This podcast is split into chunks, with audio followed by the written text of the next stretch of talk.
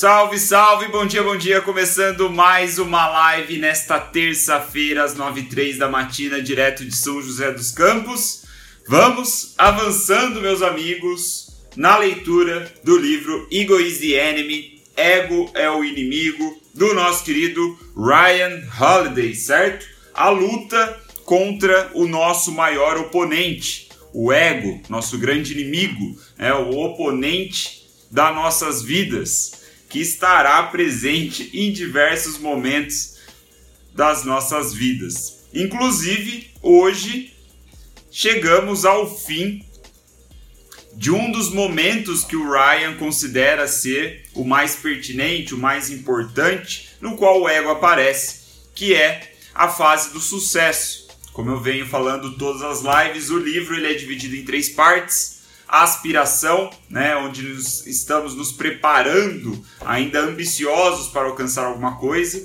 Depois, sucesso, que é a fase que encerramos hoje. E, por fim, vem a parte do fracasso, certo? Então, hoje eu aproveitei aí é, para finalizar os últimos três capítulos que faltavam. Na verdade, dois capítulos e depois ele tem ali um breve encerramento né, um, quase com um resumão é, do que foi visto na sessão de sucesso. Então, ego é o nosso inimigo, ego é o nosso inimigo enquanto estamos passando por uma querida fase de sucesso, certo? E hoje nós vamos ver alguns temas interessantes que o Ryan traz aqui, muito da filosofia estoica, que eu sei que o Ryan é um grande é, como eu posso dizer, fã ou adepto, um grande seguidor da filosofia estoica, é, que é o que a gente começa agora. Ele diz, ele sugere, inclusive no título de um dos capítulos aqui que eu li, que é para nós meditarmos em cima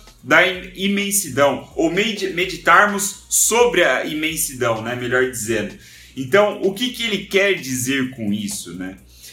No contexto do ego atacando nós, né, nossos egos nos atacando em momentos de sucesso, nós fazermos algumas reflexões né, de perspectiva, onde nós enxergamos quem nós somos perante o todo, o mundo, o universo, é uma forma de controlarmos ali melhor as nossas emoções, né, e não deixar o ego aflorar e tomar conta das nossas atitudes. Por isso, a sugestão do Ryan nesse capítulo é muito interessante. Ele fala sobre justamente meditar sobre a imensidão do mundo. E para a gente meditar sobre a imensidão do mundo, nós temos assim duas opções básicas: a gente meditar sobre a história ou a gente meditar sobre a natureza. As duas, essas duas perspectivas, tanto a história quanto a natureza, são imensidões, né? São grandes demais, são muito maiores do que nós, do que o nosso ego, por mais por maior que seja o nosso ego, né? Então, a sugestão do Ryan é justamente você investir tempo na natureza, imerso na natureza, né? Fazer caminhadas na floresta, visitar a praia sempre que possível, né? Enfim, ter um contato tato mesmo, assim, né? um contato com a natureza. De fato, é, literalmente, estar imerso na natureza. Porque assim você consegue perceber com todos os seus sentidos aflorados o quanto você é pequeno perante o todo, perante a imensidão. E isso ajuda a regular, a regular um pouco as suas emoções, os seus sentimentos, te coloca um pouco no eixo né? Além de outros tantos benefícios que eu poderia listar aqui, a gente poderia fazer uma live só sobre isso, né? Ah, um pequeno parênteses que eu acho que sempre enriquece a live. Eu, algumas pessoas até é, falam que gostam quando eu, eu faço esses parênteses, é, mas sem desviar muito, tá? Eu tenho um site chamado Awebic no qual eu já li, já publiquei, já fiz curadoria de conteúdo sobre desenvolvimento pessoal, sobre estilo de vida e coisas do tipo. Entre os muitos conteúdos que eu já tive contato, eu vi é, um artigo de um professor, é, não vou me lembrar o nome da faculdade agora, mas um professor americano que escreveu um artigo sobre as mudanças terapêuticas no estilo de vida. O que ele está sugerindo é que a forma como nós levamos a nossa vida influencia diretamente na nossa saúde mental. E eu achei esse artigo muito interessante, serviu como base para muitos conteúdos dentro do Webic e um dos é, do, uma das mudanças terapêuticas do estilo de vida que esse professor sugere é justamente um contato rotineiro com a natureza. Porque aí ele cita toda a pesquisa, a biologia, a psicologia e a porra toda do porquê o contato com a natureza nos mantém mais é, saudáveis mentalmente. O que, sinceramente, aqui entre nós, a gente não precisa de nenhum artigo científico para perceber os benefícios de manter um contato rotineiro com a natureza, certo? Eu não estou falando no parque no meio da cidade. Eu acho que o parque no meio da cidade é um pequeno alívio ali, né? É, é, é, um fôlego, né? Um suspiro que você pode dar ao longo da sua semana. Aqui, né? Eu imaginando que nós, ou pelo menos 90% de nós aqui, é, moramos em centros urbanos, né? Cercados de prédios, de casas, de ruas, de estradas e carros e aquela muvuca urbana e não temos tanto é, liber, não temos liberdade assim ou oportunidade de um, ter um contato mais próximo com a natureza é, no dia a dia. Então o parque ele acaba sendo ali um refúgio, né? Um, uma forma de você respirar um pouquinho ali o ar próximo das árvores, mas a, a, o contato de imersão, né? Você fazer longas caminhadas, trilhas, né? Subir montanhas aí, se possível, você visitar a praia, enfim, com todo o contato é, genuíno ali com a natureza em maior profundidade traz muitos benefícios da nossa, para a nossa saúde mental, segundo o Roger Walsh, né? O nome do professor. Eu citei o professor, mas não falei o nome dele. E aí ele traz outras mudanças terapêuticas no estilo de vida, muito interessantes. E eu lembrei dele assim que o Ryan citou essa prática de irmos para a natureza é, e não simplesmente sentar em meditação, que também é muito positivo, também eu acho que ajuda, mas é, não é simplesmente você sentar na, na, na, sala da sua casa, fechar os olhos e ficar pensando na imensidão do mundo. Não. Isso pode ajudar né, em alguns momentos, mas a sugestão é você ir fisicamente, literalmente estar imerso. E, pô, posso dizer que, né, por mim, é, eu consigo perceber quando eu faço esse tipo de coisa. E como eu estou falando, né, a gente não precisa né, de muitos artigos científicos, a gente não precisa de muita prova. Eu acho que vocês, é, puxando da memória aí uma lembrança de uma viagem que vocês fizeram, seja para a montanha, para o campo, para a praia, para o deserto, seja lá onde for, provavelmente vocês voltaram revigorados, né? voltaram com uma energia muito boa. Então, esse é, essa é uma prática que o, que o Ryan está nos sugerindo para equilibrar o ego, né? Para que a gente perceba, talvez agora de uma maneira consciente, mas para quem tem essa prática percebe de uma maneira inconsciente, é você é, realmente notar como você é pequeno perante o mundo, né? E aí, uma outra reflexão que eu falei sobre a história, né, o que ele sugere, que aí é muito interessante, eu não conhecia essa perspectiva, e eu acho que encaixa muito bem com a perspectiva da natureza, é que ah, você visite né, lugares históricos, que você visite museus, que você visite né, lugares ali, é, situações que trazem, contam uma história é, de conquistas, né, de, de lutas ou não. É, geralmente as conquistas elas estão em torno de lutas, né, de batalhas, de sofrimento. Mas o ponto é você conhecer as histórias para perceber mais uma vez o quanto você é pequeno perante a história. É você perceber a quantidade de pessoas que passaram nesse mundo antes de você para que você tivesse o que você tem hoje, por exemplo, né? Ou para que você é, conhecesse as coisas que você conhece, enfim, a história, né? Então a, a, a sugestão dele é muito interessante nesse sentido, né? Eu nunca tinha olhado é, para museus ou centros históricos, lugares históricos, por exemplo, dessa perspectiva, né? nessa meditação sobre a imensidão. Né? Então, é, é, algo que, confesso, vou colocar na minha lista de coisas a fazer aí, talvez impossíveis viagens, quem sabe eu não pego minha senhora e visite alguns centros históricos com essa perspectiva em mente, que é muito interessante, né? É você olhar para trás e ver que pessoas lutaram, né? É, batalharam de repente para conquistar a nossa liberdade de hoje. E aí te coloca o pé no chão, te dá um pouco mais de perspectiva. Muito interessante. O resumo disso, né? O ponto final aqui é que nós não podemos esquecer do que das coisas que são maiores do que nós ou mais duradouras do que nós, natureza, história, né? E todos os pequenos detalhes dentro dessas duas categorias.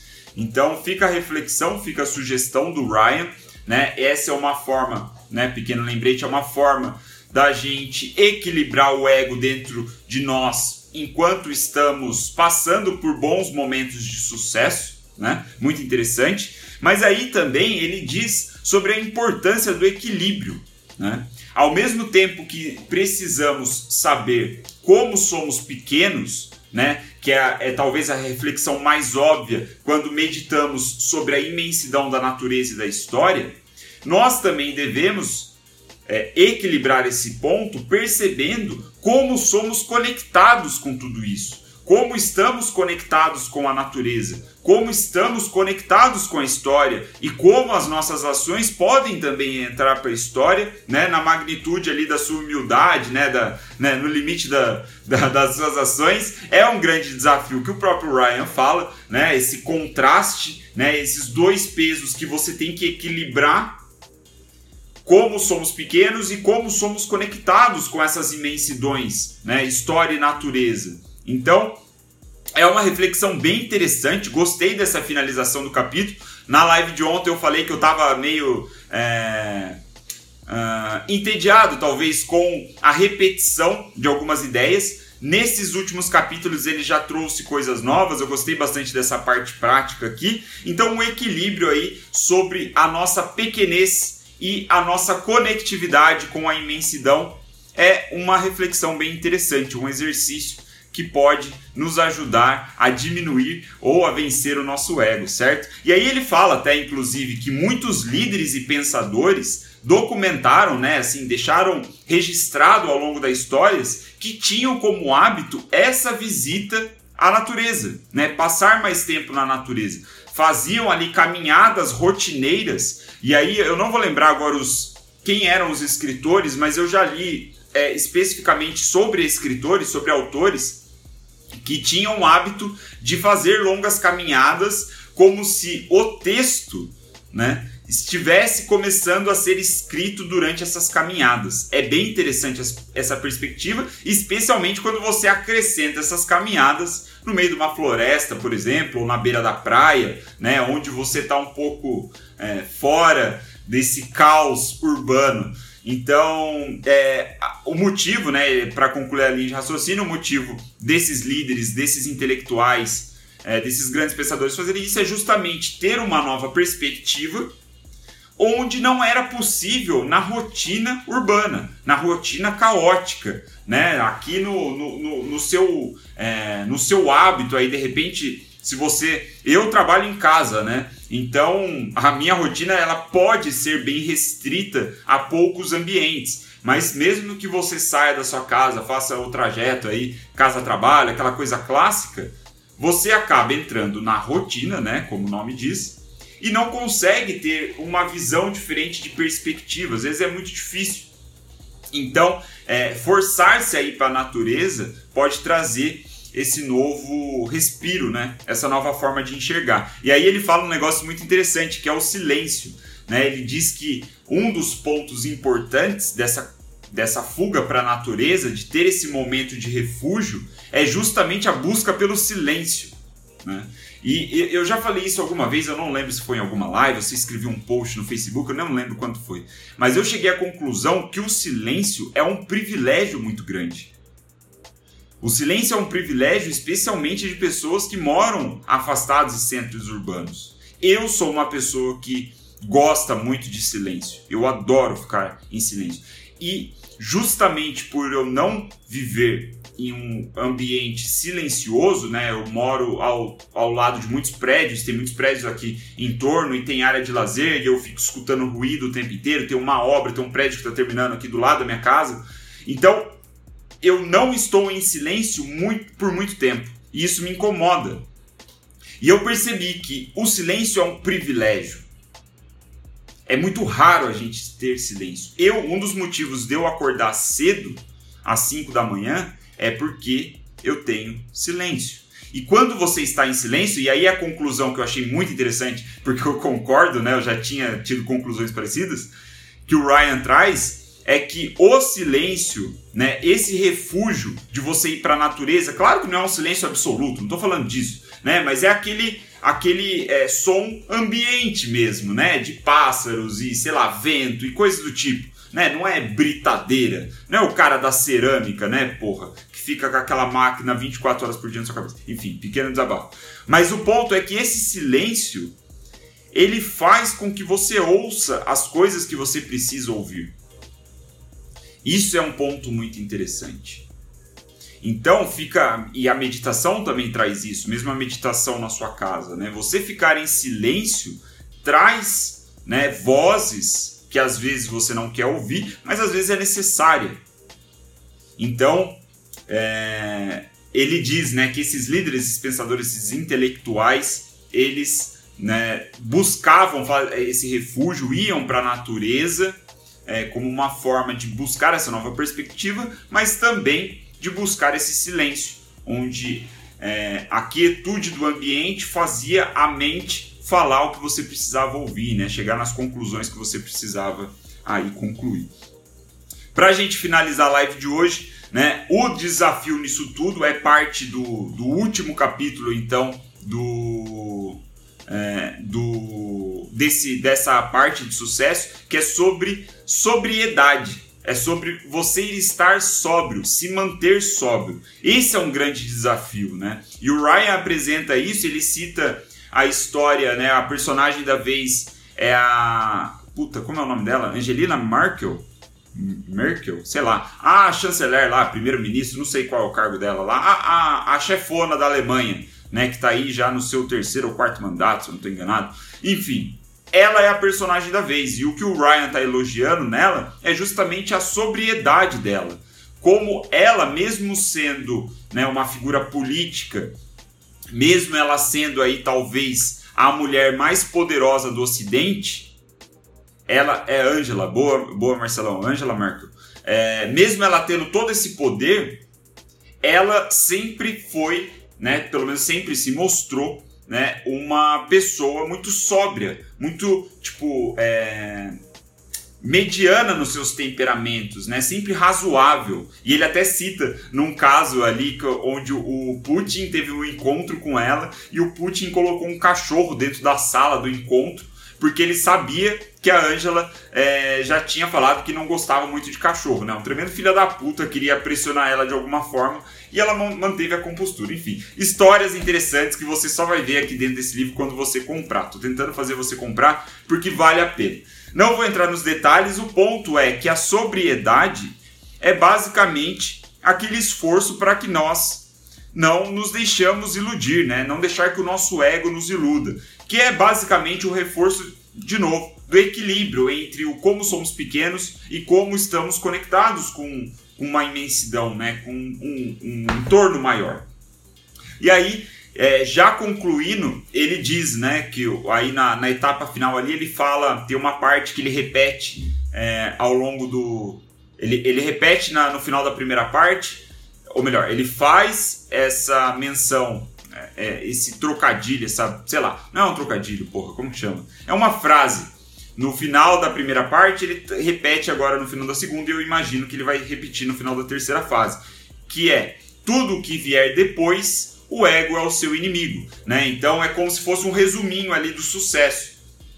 E nesse resuminho, ele parafraseia o Aristóteles. Ele diz, né, que o Aristóteles já chegou a essa conclusão lá há milhares de anos atrás, que é basicamente a ideia de que é a seguinte ideia, né, sobre o nosso desafio. É que é difícil, o nosso desafio aí, a, a nossa é, luta contra o ego, ela é difícil, ela é tão difícil quanto aplicar a quantidade certa de pressão na hora certa, no jeito certo, pelo período certo, no veículo certo, indo na direção certa. Então você precisa acertar em um monte de variáveis. Você precisa acertar em diversos pontos. Né? E o seu desafio é constante, porque uma vez que você acerte, não significa que você vai se manter na linha, que você vai manter o sucesso. Então o desafio ele vem disso. Né? E até por isso, a próxima fase que a gente começa amanhã, finalizando esse livro aqui, falta 50 páginas, é sobre fracasso inevitavelmente nós vamos fracassar. Talvez não, e eu espero que não, em grande magnitude, magnitude, né? Mas provavelmente vamos ter pequenos fracassos, medi fracassos medianos aí, representativos em alguns casos, e a gente vai precisar lidar com isso de alguma forma. Então, é a nossa terceira etapa. Para concluir um resuminho do que foi a fase de sucesso, o Ryan nos sugere que a gente proteja a nossa sobriedade, esse equilíbrio né? A gente evite a ganância e a paranoia, como a gente viu em algumas lives aqui anteriores, e que a gente se mantenha humilde. Lembre-se, né? Sempre ser um aprendiz é fácil ser aprendiz, colocar como aprendiz na fase de aspiração, de ambição, mas manter-se humilde na fase de sucesso é muito difícil. Manter-se manter também o senso de propósito, né? Aquela aquela dualidade, aquela batalha entre paixão e propósito, qual você escolhe? Propósito. Você escolhe propósito. Não lembro por que, tem que reassistir as lives. E por fim, se conectar com algo maior, né? Manter aí certa rotina, certa disciplina com essa conexão com algo maior, justamente pela questão da pequenez do nosso ser. Beleza? Esse foi o nosso capítulo de hoje, dois, três capítulos hoje, live 107 já, meus amigos, avançando aqui para o final do livro Ego is the Enemy, Ego é o nosso inimigo, lutando aí contra o nosso maior oponente, que é o ego. Muito obrigado pela atenção de vocês. Se fez algum sentido, fez sentido as coisas que eu falei hoje, sobre, principalmente sobre, a med sobre meditar, sobre a imensidão. Fez sentido essa analogia? Conseguir ser claro? Se sim, manda uma joinha aí, um, umas curtidas, um, uns emojis só para eu saber que, que, que eu falei a coisa certa.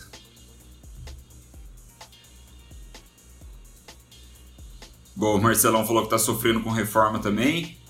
É isso aí. Muito obrigado pela atenção de vocês. Vamos que vamos. Finalizando já a nossa sexta temporada de livros. Fico feliz com a audiência, com a atenção de vocês. E amanhã, às 9 h da matina, voltamos com tudo em mais um capítulo já entrando na fase final, certo? Boa terça-feira para vocês, bom trabalho para quem vai trabalhar, bom descanso para quem vai descansar. Nos vemos aí. Valeu!